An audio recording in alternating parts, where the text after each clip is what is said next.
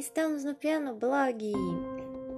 Nesta temporada, estamos pensando de que modo podemos ouvir música instrumental.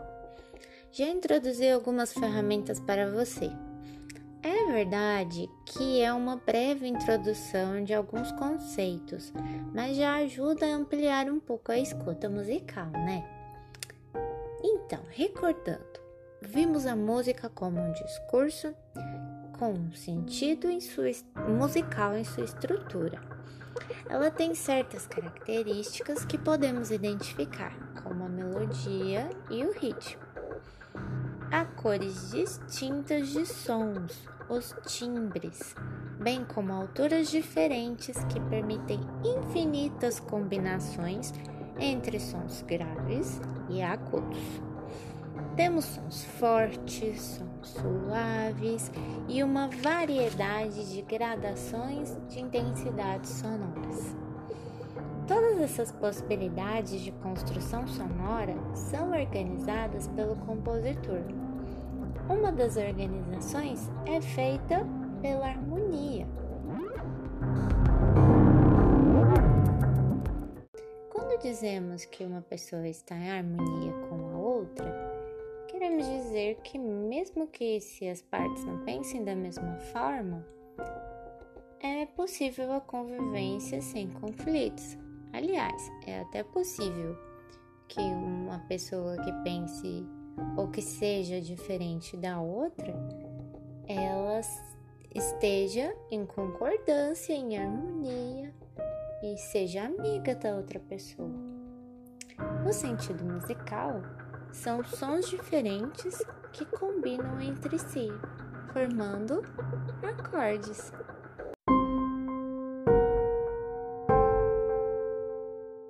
É óbvio que não é qualquer som que juntamos que vai, que vai combinar um com o outro.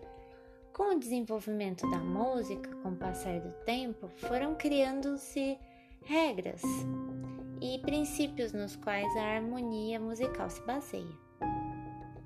Assim, como os tratados de paz, os, os músicos começaram a pensar quais acordes que combinavam entre si ou quais que entravam em conflito.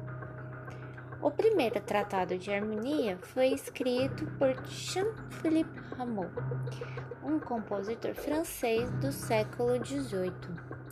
Ele deixou muitas peças para cravo, as quais podemos tocar. Por isso, quando escutamos uma música, temos a sensação de tensão e de repouso. Apesar do contraste entre os sons, eles se combinam dando um movimento entre grupos de acorde, ora com sentido de conclusão, ora de suspensão ou até mesmo decepção. Essas sequências de acordes são chamados caden chamadas cadências.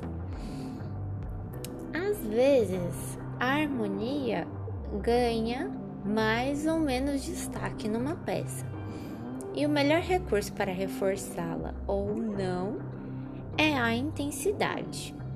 É verdade que tudo dependerá do estilo da música, mas sons fortes e suaves nos ajudam a valorizar aspectos da harmonia. Mas talvez seja tema para outra conversa. Muito bem, temos muito material para pensar. Nada melhor que analisarmos uma música. No próximo episódio, vamos é, analisar uma pequena peça baseada nos conceitos apresentados. Por falar nisso, meu nome é Carla Gulo e espero vocês em breve. Até lá!